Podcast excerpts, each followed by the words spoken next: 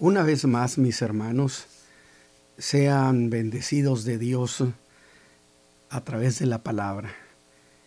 Y una vez más agradezco la oportunidad que el Señor me brinda de participar hablando de las hazañas de su Hijo amado Jesucristo, que son historias tan llenas de contenido que bien haríamos en amarlas con todo nuestro corazón porque es la huella de su paso por este mundo, estuvo entre nosotros, habitó entre nosotros, dijo Juan, y es cierto, se hizo vecino nuestro por más de 29 años. Así que eso es gran cosa.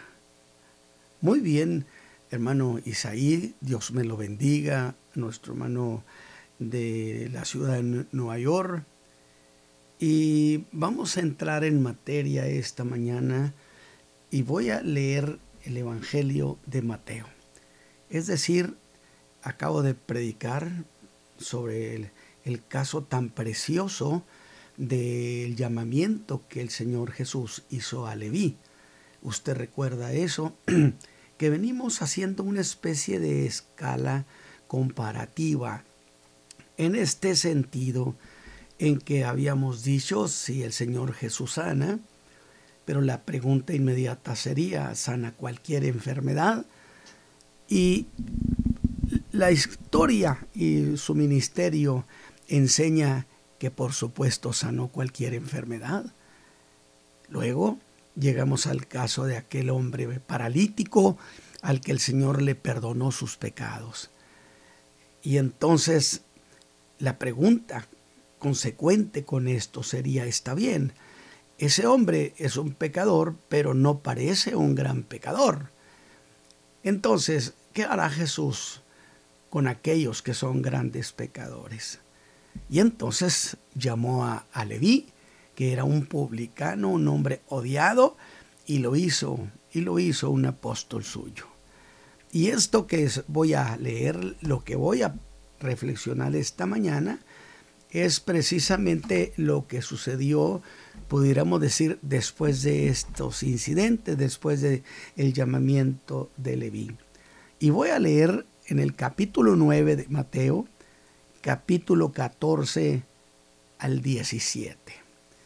Entonces los discípulos de Juan vienen a él diciendo, ¿por qué nosotros y los fariseos ayunamos muchas veces? Y tus discípulos no ayunan. Y Jesús les dijo, ¿pueden los que están de bodas tener luto entre tanto que el esposo está con ellos? Mas vendrán días cuando el esposo será quitado de ellos y entonces ayunarán. Y nadie echa remiendo de paño recio en vestido viejo, es decir, paño nuevo en vestido viejo, porque el tal remiendo tira del vestido y se hace peor la rotura. Ni echan vino nuevo en cueros viejos. De otra manera los cueros se rompen y el vino se derrama y se pierden los cueros. Mas echan el vino nuevo en cueros nuevos y lo uno y lo otro se conservan juntamente. Precioso pasaje. Y Vamos a poner como título a esta reflexión el día cuando los discípulos de Juan criticaron a Jesús. Y esta parábola que el Señor ha dicho nació a causa de un reclamo que se hizo a Jesús o le hicieron a Jesús por parte de los discípulos de Juan. Hechos que son narrados por Mateo.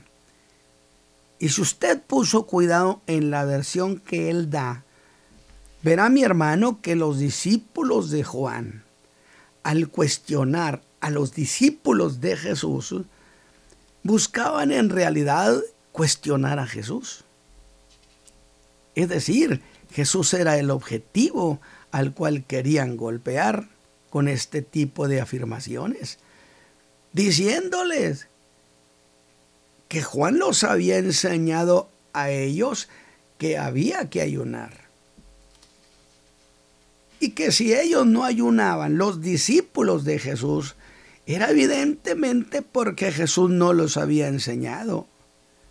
Si usted va conmigo en esta declaración, había dolo, malintención en las palabras de los discípulos de Juan que no mostraron hacia el Señor Jesús ni la más mínima reverencia que Juan había tenido hacia ellos. Evidentemente Juan ya no vivía. Es decir, ellos, a pesar de Juan, que tenía que había dicho que era el Cordero de Dios que quita el pecado del mundo, ellos tenían su propia opinión que no coincidía con la de Juan. Por eso dije, no mostraron hacia el Señor Jesús la más mínima reverencia que Juan había tenido hacia el Señor. Ellos eran un grupo de disidentes, y disidentes de Juan y disidentes de Jesús, porque Jesús lo, dijo claro, si no le creen a Juan, no me creen a mí. Ellos tenían su propia versión y vamos a dar la interpretación a la visión que estos o a la versión que ellos tenían. Esta sería la versión de fondo. Juan es mejor que Jesús. Igual a decir, Jesús no es lo mejor. Escúchame bien, Jesús no es lo mejor, aunque Juan lo diga. Y por consecuencia, nosotros somos mejores discípulos que los tuyos. Aunque Lucas agrega un detalle, vea el atrevimiento, vea el atrevimiento de esos, que los discípulos de Juan no fueron solos, dice Lucas. Oiga, mire, se asociaron con la escuela de los fariseos. Y Marcos dirá que los discípulos de Juan, haciendo equipo con estos, aparecen como críticos de Jesús. Pero la verdad es que de esa manera se exhibieron como incrédulos al Señor Jesús. Y no hay duda que bien dice la Escritura que no es de toda la fe, aunque sean discípulos del hombre de Dios más destacado. Eso no garantiza nada. Ser discípulo de Juan no garantizaba nada, más que eran discípulos de Juan. Y esta es una lección verdaderamente muy interesante, mis hermanos, que sería esta, que no basta ser discípulo de algún hombre, de un gran hombre de Dios, que no basta ser discípulo de un hombre de Dios poderoso y honesto como Juan, para tener una fe apropiada sobre la persona de Jesús. Eso es lo mismo del que dice, cada quien tiene derecho a tener su propia fe. Es decir, según el cristal con que se mire, o sea, una idea, una cuestión relativista. Cada quien pensando lo que crea de la fe, lo que crea de Jesús, la llamada fe de opinión. Juan dice esto de Jesús, pero ellos dirían, pero yo pienso diferente aunque lo diga Juan, a quien queremos mucho. Y estos discípulos de Juan mostraron que en su alma había una grave deficiencia de criterio. Al ufanarse, en realidad, que habían hallado al Señor Jesús en error. Porque esa es la cuestión. Lo hemos encontrado en error, en falla y en su incredulidad hicieron mancuerna con los fariseos, escúcheme bien, que habían sido los más encarnizados enemigos de Juan y enemigos de su mensaje. Cuando la gente con tal con tal de separarse de Jesús se asocian con quien sea. Pero a esa fecha que se da este incidente, indiscutiblemente Juan ya había muerto. Y estos jamás se interesaron en Jesús, ni aun cuando Jesús fue crucificado y que resucitó, no se interesaron en él, en el Cristo de Juan. Qué lástima, qué lástima. El que no quiere creer no quiere, no quiere, no va a creer. Oyeron a Juan testificar que Jesús era el Mesías, pero ni esa declaración hizo que en ellos naciera la fe. Ellos serían, fíjese, casi hasta el final del primer siglo, se cuenta que allá por los años 80 todavía andaban discípulos de Juan predicando el ministerio de Juan, santo Dios. Cuando que cada quien tiene su propio ministerio. De tal manera, a final del primer siglo, seguían incrédulos a Jesús, aunque según ellos infieles a Juan, pero no se puede ser incrédulo a Jesús y un creyente de Juan. A modo o agrado que todavía, fíjense en el capítulo 19 del libro de los Hechos, Pablo llega a la ciudad de Éfeso y allí encuentra a unos discípulos a los cuales preguntó, ¿habéis recibido el Espíritu Santo? que por cierto no está hablando de que un creyente cuando según la salvación que Cristo nos da, el Espíritu Santo viene a morar en nosotros, que nada tiene que ver con el hablar en lenguas, es tener el Espíritu Santo en nosotros. Desde el momento en que nosotros nos convertimos, lo tenemos. Si alguno no tiene el Espíritu de Cristo, el tal no es de él, establece el apóstol Pablo que nada tiene que ver con el ser bautizado con el Espíritu Santo y el hablar en lenguas. Pero Pablo aquí sí les hace una pregunta que tiene que ver con el bautismo en el Espíritu Santo. ¿Habéis recibido el Espíritu Santo? Y sorprendidos estos lo vieron y le dijeron, Espíritu Santo, si ni siquiera sabíamos que había Espíritu Santo. A lo que Pablo entonces replica, pues ¿cómo los bautizaron? Es decir, cuando a ustedes los llevaron las aguas bautismales, ¿cuál fue la fórmula que usó el que los bautizó? Que por cierto es una manera indirecta de decir, mis hermanos, ¿qué acaso cuando los bautizaron en agua? ¿Ustedes no escucharon la fórmula del bautismo? ¿No escucharon nada que mencionara al Espíritu Santo? Mire, esta es una cita extraordinaria.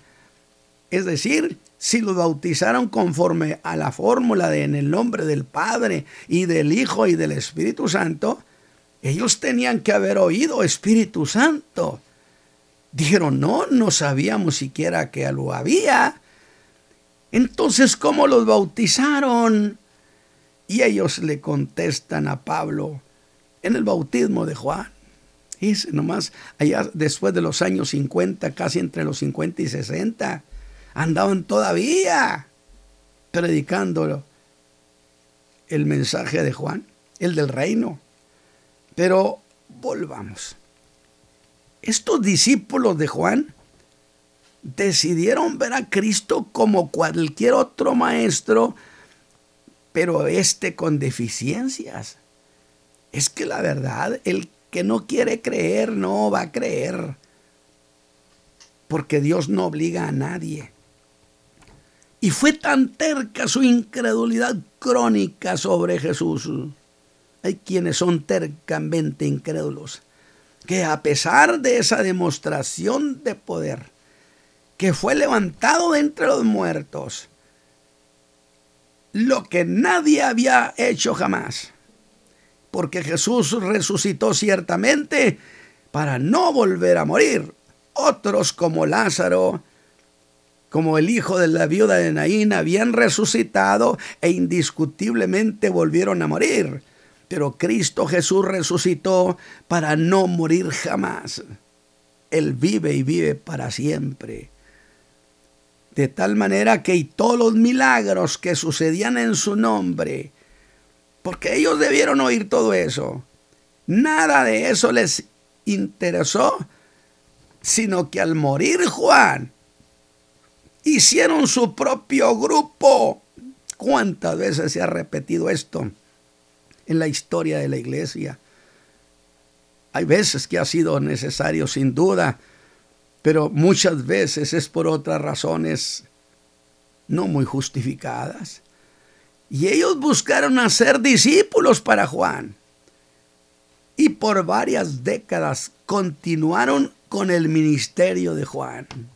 ¿Qué le parece? Fíjese la disidencia donde los llevó. Lejos de Juan y lejos de Jesús, que debo decir, el ministerio de Juan, mis hermanos, escúcheme bien, era solo para Juan. Y grave fue su error. Nadie tiene derecho de continuar el ministerio de nadie. Y déjeme decirles esto. Aunque yo quisiera también como Pablo estar vivo si el Señor, el día que el Señor venga, que me encontrara en mi tabernáculo, que estuviera yo vivo. Sin embargo, si así no sucediera, el día que yo muera, este predicador muera, hasta ahí llega el ministerio de ese hermano Ramos. Y si Dios levanta a otro, porque Él es el dueño de la viña, y Él es el que asigna a las gentes, Dios levanta a otros puede ser gente ajena, puede ser gente nuestra, para que sigan haciendo el trabajo. Escúcheme bien, que no será el trabajo, no será mi trabajo, no será ministerio mío el que tienen que andar haciendo porque el Señor nos entrega un ministerio y nos da vida suficiente y tiempo suficiente y recursos necesarios para terminarle la tarea antes de partir con Él. Y yo espero con todo mi corazón no dejarle sin terminar a mi Señor la tarea que Él me ha encomendado. Entonces, ¿cómo van a andar haciendo mi tarea si me encomendaron hacer un trabajo que yo lo tengo que hacer? Y yo espero terminárselo a mi Señor. Lo que digo es que la tarea que el Señor nos asigna no es para endosársela a nadie. Ahora, Juan no se las endosó, ellos la tomaron. Y yo le rogaré siempre a mi Señor, en las madrugadas cuando yo le oro, le digo que me permita terminarle su tarea, que me permita estar de pie para entregarle un trabajo terminado. Nunca me olvido de lo que dijo, dijo el Señor, he acabado la obra que mi Padre me mandó hacer. Pablo dijo, he acabado el ministerio que recibí del Señor Jesús. No se vale presentar al Señor con una tarea no terminada. Piense eso, mi hermano ministro. Terminar la tarea que Él me encargó y que sé con toda claridad, por cierto, que me encargaron hacer. Enseñar la fe, enseñar la fe, enseñar la fe, para advertir a mis hermanos de esta generación. Es mi aportación generacional como ministro de Jesucristo. Y así quiero pedirle a mi Señor que quede registrada mi aportación ministerial porque Él me encargó que enseñara la fe a sus hijos, a su pueblo, para evitar que se perdieran en confusiones. Y eso es lo que estoy haciendo. Entonces yo con toda claridad sé lo que estoy haciendo y a qué me mandaron. Y de ninguna otra cosa hago caso. ¿eh? Yo dejo que el mundo ruede en muchas cosas. Y yo digo, yo sigo haciendo lo que me dijeron que hiciera. Así que habían cometido el error de llenarse de celo y entraron en competencia entre ellos Y los discípulos de Jesús, cuando que Jesús y Juan jamás habían entrado en competencia ministerial. ¿Se acuerda usted? Que llegaron para decirle a Juan, el que tú diste testimonio trae más gente que tú. Pero Juan era un hombre maduro, era un ministro maduro, que dijo, pero de qué se admiran, yo se los dije a ustedes, que Él es el Cristo, que a Él conviene crecer, que yo no soy el Cristo, que yo soy el amigo del esposo que se alegra en la fiesta del amigo. Pero digo, cuando los ministros entran en competencia, qué desgastante y hasta infamia, puedo decir que es una cosa así. Con toda nobleza, dijo Juan, a él conviene crecer, a mí menguar. Yo sé quién soy, a qué me mandaron y sé quién es Él. Pero estos, en verdad, ni siquiera eran verdaderos discípulos de Juan. Pues lo que Juan dijo, hubieran hecho y hubieran creído. ¿Acaso los apóstoles no habían sido antes discípulos de Juan? Una gran parte. Pero cuando escucharon decir a Juan, que Jesús era el Cordero de Dios que quita el pecado del mundo, dejaron a Juan y siguieron a Jesús. Y yo le decía a Juan, se están llevando tu gente. Y él me diría, me siento muy honrado que de mis discípulos Jesús saque los suyos que de mis discípulos saque sus apóstoles. Juan decía es que yo trabajo para el dueño de la viña, no para mí. Alabado sea Dios. Ojalá y estas palabras caigan en los corazones de mis consiervos. Y agregaré que no hicieron caso del firme testimonio que Juan dio de Jesús, de tal manera que lo que hicieron sería algo como esto, mis hermanos aunque Juan lo haya dicho, que este es el Mesías, nosotros seguimos diciendo que Juan es mejor que Jesús y que en esto Juan está equivocado. ¿Qué le parece? Y siempre he creído, desde luego, y se lo voy a decir ahora, aunque sin afirmarlo ni convertirlo en una cuestión 100% em, verdadera, pero siempre he creído que los que se movieron en esa dirección pudieron ser los mismos que preguntaron de parte de Juan a Jesús, dice Juan que eres o esperamos a otro.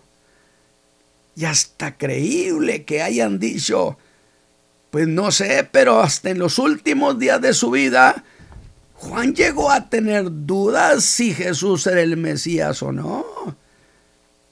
Sería decir, yo estoy contento con lo que soy, en el como vivo, y estamos muy a gusto sin Jesús. Y el Señor les dedica una parábola que sin duda podía llamarla como la llegada de los nuevos tiempos. Porque Jesús lleva al hombre a un cambio de vida y responde diciéndoles, que cómo podían ayunar los que estaban de bodas. La pregunta tenía el peso de la lógica. ¿Acaso los que están de bodas se ponen a ayunar? Que sus discípulos estaban alegres y disfrutaban como se disfruta una boda, pero que llegaría un día, y es referencia a su muerte, que el marido le sería quitado muerto en la cruz del Calvario. Y entonces sus discípulos harían lo que hacen los que están de luto. Jesús, que es el novio, está con ellos. Y sus amigos se encuentran llenos de gozo. ¿Cómo ha de ser propio ayunar si hay boda? Si yo estoy con ellos. Esta idea significaba que no era tiempo para eso todavía. Y los discípulos de Juan hicieron todo lo contrario a Juan. y por consecuencia todo lo contrario a Jesús. Bien dijo el Señor, si le hubieran creído a Juan, me hubieran creído a mí. Pero ellos tomaron un camino distinto. Pero mire, ¿a dónde quiero llevar también este punto? Y decir, muy bien, aquí tenemos a este grupo disidente de Juan, pero ¿en qué terminó todo? ¿Qué pasó con ellos? Pues lo que ha de pasar con todos los que se separan del Señor, que desaparecieron de la historia mientras que los fieles como las estrellas del firmamento brillan a perpetua eternidad. No se separe del Señor Jesús. No vaya detrás otras gentes, porque la gente aparece un tiempo y luego desaparece. Así que los discípulos de Juan que siguieron a Jesús están presentes todavía al de hoy en la, en la historia lo recordamos, están en la escritura. Y es cuando Jesús habla de lo absurdo que es remendar un vestido viejo con tela nueva. Y mire la fuerza que hay en sus palabras. Nadie echa remiendo de paño recio o de paño nuevo o tela fuerte para remendar un vestido viejo que por el tiempo ese vestido viejo se está deshaciendo. Viejas maneras de vivir que están agotadas, que nada le han dado a su vida. Escúcheme, muchos de los que están oyendo saben la manera de vivir, nada le ha aportado en realidad a su vida. Que nadie que tenga un poco de sensatez, pero que lamentablemente siempre habrá quien lo haga Usted no puede tener la vida nueva de Cristo queriendo conservar la vieja vida del pasado, que tiene que ser tela nueva, una vida nueva, cada cosa según su género y según su especie, y que la ropa vieja del pensamiento del judaísmo se había encogido y que su mensaje no cabía en ellos. Yo pregunto, ¿se identifica usted con esta figura? Ahí en quienes la palabra de Cristo no cabe. Espero yo que la palabra de Cristo usted vea y la recibe, está entrando en su corazón y va a producir fruto. No cabe la idea en ellos de pedir perdón a Dios usando el nombre de Cristo. Es que es la tela nueva que está tirando sobre la tela vieja que hace que se rompa, que no saben qué quedó las cosas. Y Jesús dice que querer tener la nueva vida propuesta por Cristo y al mismo tiempo conservar toda esa manera de ser a como ha vivido por años, es tirar del vestido viejo, se va a romper. Estoy pensando en cuánta gente quiere decirse cristiano, está en una iglesia y dice, yo voy a, sin, sin conocer la obra de salvación, yo quiero entonces vivir como los cristianos o ser un cristiano, pero no ha nacido de nuevo y quiere conservar la tela vieja. Al poco tiempo descubre que ese intento se rompe y no sirvió para nada. Vaya a Cristo para salvación.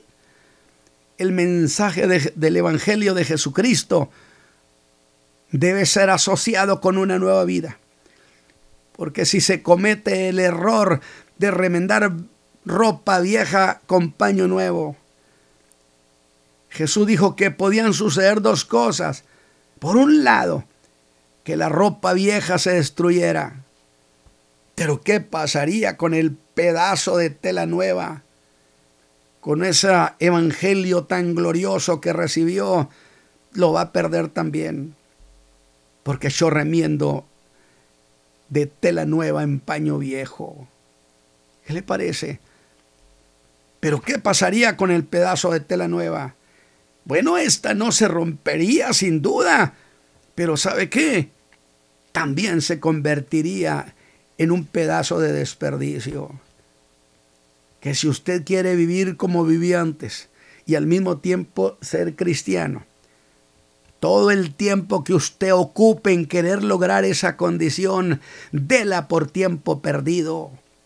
La tela vieja y el paño nuevo quedan en el desperdicio. ¿Cuántos ahora están en esa condición de mero desperdicio? El Evangelio en su vida será un desperdicio. Y si queremos hacer más significativa la idea, le voy a decir de otra manera, que esa combinación de tela nueva en paño viejo tiene dos problemas. Una de ellas es que no armoniza se nota lo viejo con lo nuevo. Y en otra, que tampoco tiene resistencia. Esa tela vieja no va a resistir a la tela nueva. No va a resistir a lo que es la vida en Cristo. Así que no se empeñe en mantener esa combinación absurda pues el Evangelio de Jesucristo no armoniza con el cómo se vive en el pecado. No armoniza ni siquiera en el cómo hablan. Pues quieren disfrutar las delicias y las promesas del Evangelio sin dejar su vida de pecado. Dices, dicen que están en Cristo pero le voy a decir una cosa, les pasa lo que le pasaba a los galileos. Como le dijo a aquella mujer a Pedro, tú hablar te delata. Así que la manera de hablar de aquellos que quieren ser cristianos sin haber tenido una nueva vida y un encuentro de salvación con Cristo, lo que hablan los delata, que no son hijos de Dios. Recibe este evangelio y dígale al Señor que lo haga una buena, una nueva criatura en el cual desarrollen y den fruto sus palabras. No se pueden mezclar formas de pensar caducas y obsoletas con la fuerza de la nueva vida en Cristo. Anhelo que estas palabras estén entrando a su corazón y se decida desde luego no se puede servir a dos señores. Con algunos se queda mal. Así que usted que ha tratado de vivir de esa manera, en las iglesias evangélicas cristianas el día de hoy hay demasiada gente así. Si me escuchan, les ruego por amor a Cristo que pongan en su corazón lo que estoy diciendo. ¿Por qué hay que tener la renuencia de los discípulos de Juan? ¿Por qué tenemos que glorificar la terquedad? Alabado sea Dios.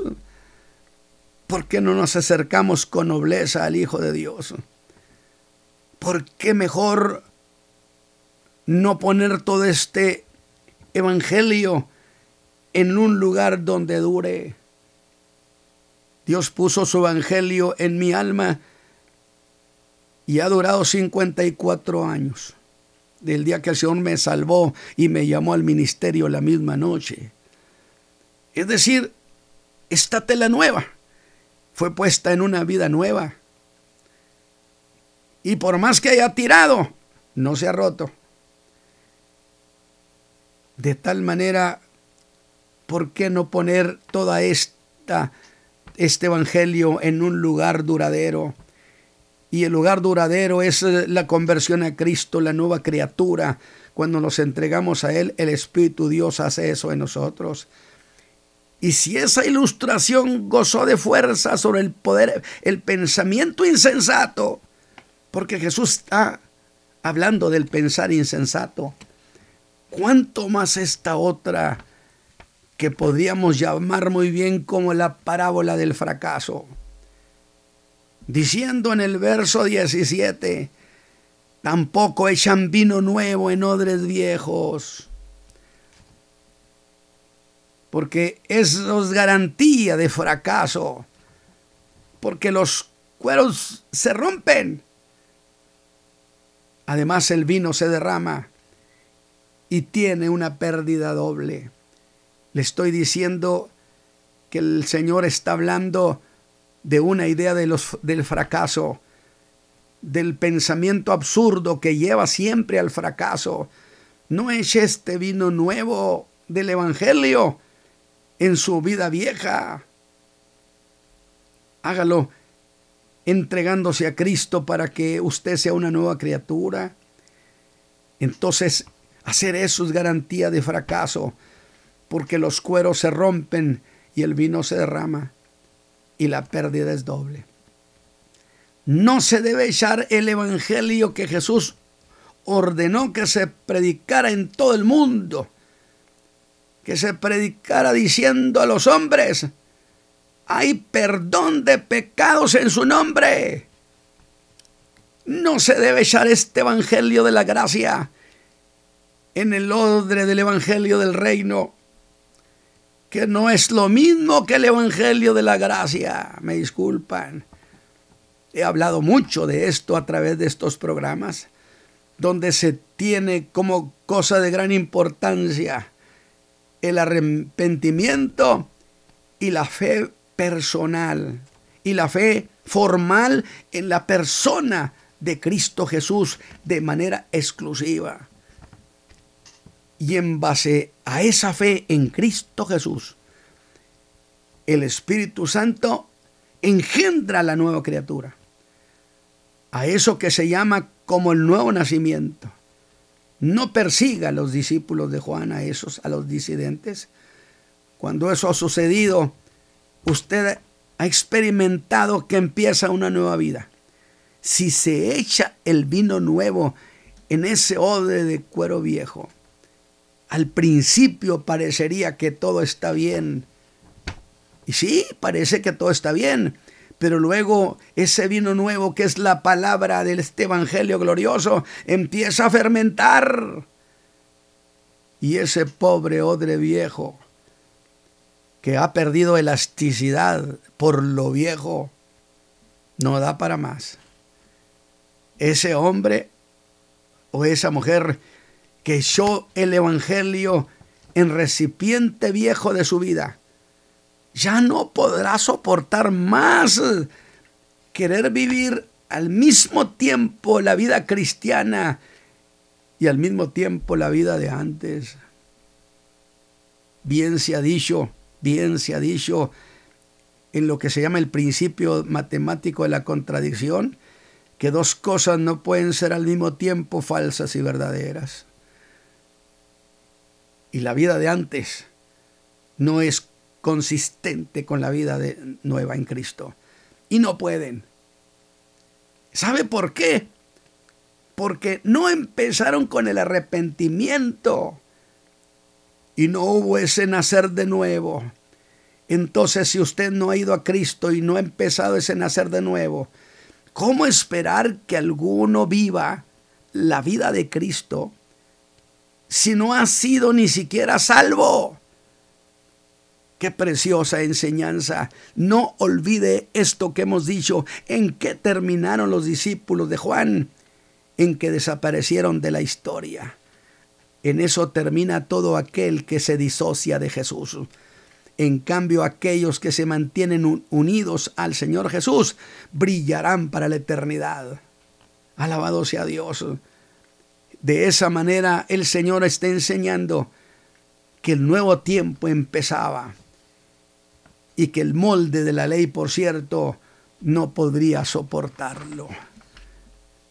Padre eterno, qué alegría, Señor, poder presentar estas ideas que están allí implícitas en tu palabra, en los sucesos, en las cosas que tu Hijo amado dijo, en los resultados que tuvieron estas gentes por tener una fe de opinión y no apegarse a la versión original y verdadera de quien había sido su maestro, de Juan, el que siempre, siempre estuvo asociado con Jesús.